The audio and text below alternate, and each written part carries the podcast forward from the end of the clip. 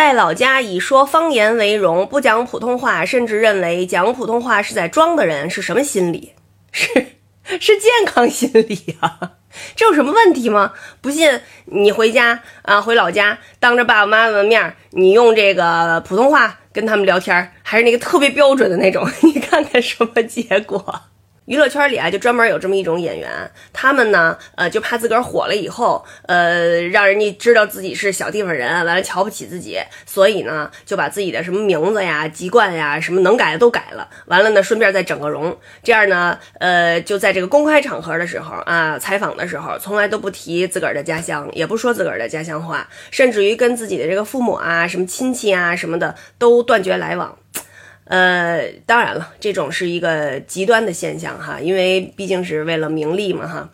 我就说，在这个咱们普通人哈，在日常生活当中，呃，真的没有必要时时刻刻说普通话。真的就是有的人特别愿意咬着后槽牙说那种港台味儿的那种普通话，哎呀，我都觉得够装的。你看，有的时候哈，我这个在北京打工的这些北漂们，他们就是为了这个。怕遭到这个地域歧视，他们就哎这这使劲板着自己说普通话，然后呢说给爸爸妈妈打个电话呀什么的，还得躲到犄角旮旯去。我觉得真的没必要。就平常咱们不说话聊天儿嘛，有点这个口音怕什么的呀？多淳朴，多可爱呀！比如说我在工作的时候跟演员说戏哈，有时候我一着急，那个北京土话就蹦出来了，我就得跟演员道歉。为什么？因为那工作场合哈，咱说一个北京土话，人家说这个方言，人听不懂啊。但是呢，我们不是工作的时候，就是一块吃饭在一块玩的时候，我基本上就是北京话就溜达出来了，